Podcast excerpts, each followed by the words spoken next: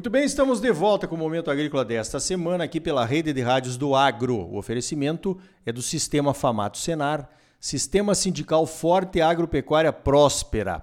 Olha só, como tínhamos prometido, vamos conversar agora com o Clayton Gauer, que é o superintendente do IMEA, o nosso Instituto Mato Grossense de Economia Agropecuária, que esteve numa imersão lá nos Estados Unidos, em Washington, no USDA, o Departamento de Agricultura dos Estados Unidos, que é responsável por todos aqueles relatórios, estatísticas de produção, produtividade, área plantada e tudo mais. Ele ficou um bom tempo lá e agora eu vou começar perguntando para ele então como é que foi essa experiência, Cleiton. Bom dia. Bom dia, Leoli. Bom dia todo mundo está acompanhando a gente aqui. Foi uma experiência maravilhosa. Primeiro, que a gente acompanha distante, né, um órgão que é referência no mundo em estatística, e conseguir acompanhar do lado de dentro, e principalmente alguns processos, metodologia eh, e aplicações que eles fazem no dia a dia, foi uma experiência que realmente muda a visão e principalmente a gente acaba trazendo e fazendo as comparações com o que a gente executa aqui dentro no dia a dia do e-mail. Ah, perfeito. Não tem como não ser assim, né? Porque você faz um trabalho parecido aí no IMEA, evidente, com toda a sua equipe, de trazer as informações corretas a respeito de safras, colheita, plantio, venda, tudo isso aí que, que a gente encontra nos ótimos relatórios do IMEA, na minha opinião. Agora, a próxima pergunta, Cleito. O que, que você viu de tanta diferença assim? Existe realmente tanta diferença assim entre o que eles fazem lá e o que nós fazemos aqui? Existe. Assim, é um, o principal ponto que me chamou a atenção, acho que são dois, que a gente pudesse separar assim. Primeiro, investimento, quantidade de recursos, e quando eu falo de recursos, não é somente dinheiro, é pessoas que estão trabalhando nessa área. Só para ter uma noção, dentro do STA, comparando aqui no Brasil, né, um mapa, uma Conab, eles, é um super departamento que cuida de diversas áreas, tem mais de 100 mil pessoas trabalhando dentro da organização ao redor do mundo. Dentro dos Estados Unidos, principalmente, a maior parte delas, mas também tem as pessoas deslocadas ao redor do mundo que acompanham toda a agricultura ou agropecuária de maneira geral é, para prover informações para o departamento lá e também para o governo dos Estados Unidos. E aí, quando a gente vai olhar especificamente do NAS, que é o que, a gente, que eles chamam lá de o, Serviço Nacional de Estatística Agrícola, que é responsável para monitorar e, e publicar os dados, principalmente dos Estados Unidos, a gente está olhando e fazendo uma comparação às vezes com o Brasil, são 800 pessoas trabalhando especificamente com essa, com essa finalidade, 500 delas são estatísticas, que é realmente um curso que tem um, uma necessidade bastante grande aqui no Brasil e que é um curso recente, que a gente tem poucos formados ainda que vem se desenvolvendo ao longo dos últimos anos.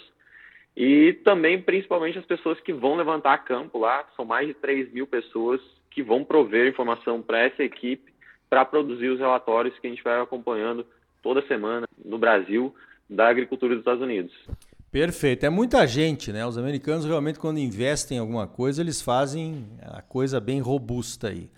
Agora, você disse para mim antes da nossa entrevista aqui que uma das grandes diferenças na coleta de dados é que eles coletam dados essencialmente dos produtores. O IMEA também coleta de empresas ligadas à produção agropecuária, né? como as trades, por exemplo. E você acha que isso é uma mudança que nós devemos fazer, Clayton? Ou você entende que é possível aperfeiçoar dessa forma como está sendo feito hoje? Para explicar para o pessoal que está nos acompanhando como funciona essa pesquisa deles, e principalmente pelo foco no produtor, é que lá nos Estados Unidos o USDA é responsável, na realidade o NAS especificamente, mas dentro do USDA é responsável por fazer o censo agropecuário dos Estados Unidos a cada cinco anos. E eles respeitam muito esse prazo e principalmente para ter informação do setor atualizada. E o outro principal ponto disso é para manter a população de produtores no entorno, ter esse registro e esse monitoramento. E aí sim eles têm uma, uma estrutura um pouco bastante distinta, que a gente opera tanto aqui no IMEA quanto na Conab, até mesmo no IBGE, da pesquisa com produtores, talvez que se aproxime mais é o IBGE, mas Conab e IMEA um pouco mais distinto, porque eles conseguem ter uma, uma amostragem real do tamanho da população e fazer essa seleção da amostra para ter uma distribuição aleatória dessa pesquisa e ter um resultado bastante fidedigno junto aos produtores. Na minha opinião, seria o ideal se a gente conseguisse realmente conseguir montar toda essa estrutura aqui, mas ainda a gente precisa, acho que, desenvolver uma maturidade para isso, recursos, mobilização do setor, para que a gente consiga ter esse, essa primeira fase, na minha opinião, o censo agropecuário atualizado a cada 10 anos, que é um desafio. A gente tem aqui, na minha opinião, tem que ser mais periódico, isso até mesmo cinco anos seria o ideal para a gente conseguir ter monitorando todas as movimentações do setor e acompanhar realmente os dados com profundidade e aí sim partir para as estatísticas mais a fundo junto aos produtores, porque realmente é a realidade e a gente consegue captar a informação lá da base, que até eles falam muito lá, sem viés, uh, dentro de qualquer empresa, estrutura, mas dentro dos modelos que a gente tem hoje, a gente precisa fazer as adaptações para conseguir ter a mesma informação na melhor qualidade possível. Então, esses são os desafios, acho que tem muita coisa para evoluir, mas a gente tem um espaço bastante grande para ser desenvolvido. Perfeito. Agora, Cleiton, uma outra pergunta que eu acho que é importante aqui para nós entendermos como é que funcionam as, as estatísticas por lá é, é, essa questão das ferramentas que eles usam, né? Claro que os Estados Unidos têm à sua disposição os melhores satélites do mundo, a melhor conexão de internet, eu vou pensar dessa forma e tal. Como é que você viu lá essas novas ferramentas sendo usadas nas estatísticas americanas e o que é que nós poderíamos adotar por aqui? Isso até uma, uma das coisas que eu acabei não citando, mas que me surpreendeu pelo lado contrário. É, eu achei que eles estariam mais avançados com relação a algumas coisas e a gente está tão atualizado quanto eles nessas ferramentas, olhando para eh, desenvolvimento de satélite, monitoramento, acompanhamento de área, informações mais uh, próximas. Não que eles não tenham uma aplicação muito grande, até porque eles têm mais de 100 anos desenvolvendo isso, e principalmente o software estatístico, a robustez da estatística deles é muito aprimorada e eles já desenvolvem isso há bastante tempo. Uma frase que chamou a atenção por parte deles é que eles estão num processo de migração dentro de sistemas. Então, o que eles têm lá hoje foram os próprios pesquisadores que desenvolveram e hoje eles estão migrando para a computação em nuvem, novos sistemas operacionais que consigam acompanhar o volume de dados. Mas eles estão nessa fase de transição. E aí, quando a gente vai olhar para satélites, outro ponto que é, é, interessante, hoje a gente monitora aqui com uma grande profundidade a ocupação do solo do estado de Mato Grosso todos os anos. Eles também fazem isso lá nos Estados Unidos, mas o peso final ele é uma parte componente do processo. Ele não é colocado em sua totalidade na tomada de decisão, na decisão final do número lá que vai ser publicado pelo departamento. Tanto é que o chefe responsável lá pela área de de imageamento de satélite, até fez um, uma, uma fala conosco que ainda diverge um pouco das informações que ele acaba publicando via satélite do que os dados que vão ser publicados lá no site. Até ele mostrou a informação lá para fazer um comparativo uh, dessas diferenças. Ok, então, como você disse aí na sua resposta, dá para ver que o USDA é conservador. E existe uma opinião realmente entre os ah, agricultores americanos que o USDA às vezes demora para dar notícias de quebra de safra. E isso irrita um pouco os produtores americanos. Você percebeu alguma coisa que possa explicar isso lá, Clayton? Sim, até no próprio tomar a decisão do board lá, que é reunido para fazer a divulgação dos relatórios de produção dos Estados Unidos, eles tomam isso bastante, bastante esse cuidado. E pela percepção, eh, eu tenho, tive a mesma visão da análise conservadora até para tomar a decisão.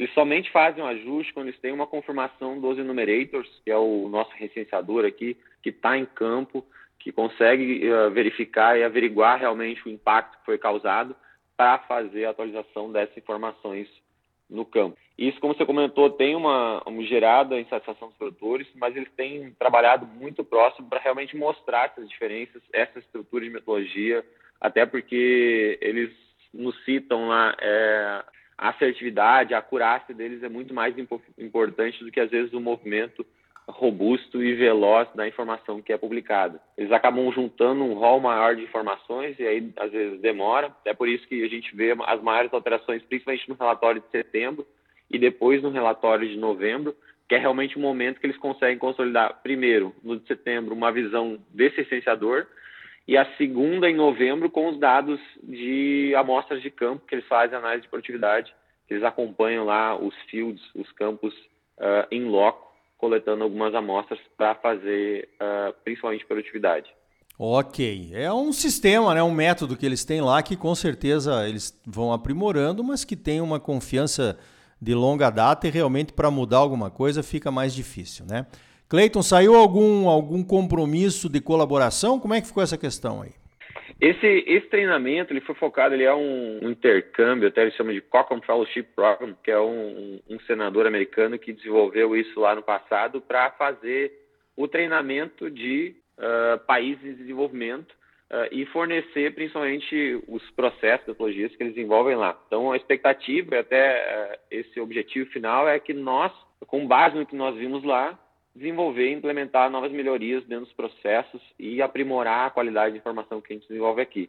Então, em um compromisso, a gente já tem um caminho aberto com relação à comunicação, até eles deixaram todo esse, esse hall de metodologias, pessoas de cada área já alinhadas se a gente tiver qualquer dúvida e gostaria de conversar um pouco mais sobre determinadas informações, mas também vai partir muito mais de nós aqui desenvolvermos e conseguir filtrar o que, que é possível aplicar do que nós vimos lá, caracterizar as diferenças e realmente trazer uh, uma visão mais abrasileirada dessa metodologia para aplicar o que funciona, principalmente aqui em Mato Grosso e o pessoal da Conab lá uh, no que funciona a nível Brasil. Para encerrar, Clayton Gower, dá para confiar nas estatísticas e nos relatórios do USDA?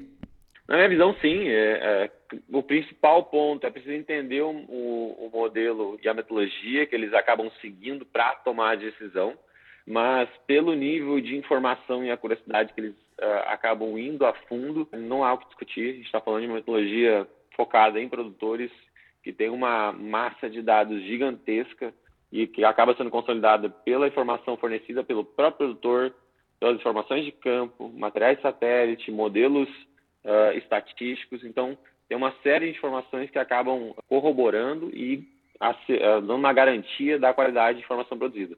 O detalhe é realmente que às vezes ela demora para ser ajustada e principalmente acaba sendo definida em momentos que o mercado acabou já tomando alguma decisão e visualizando o que já aconteceu nos Estados Unidos.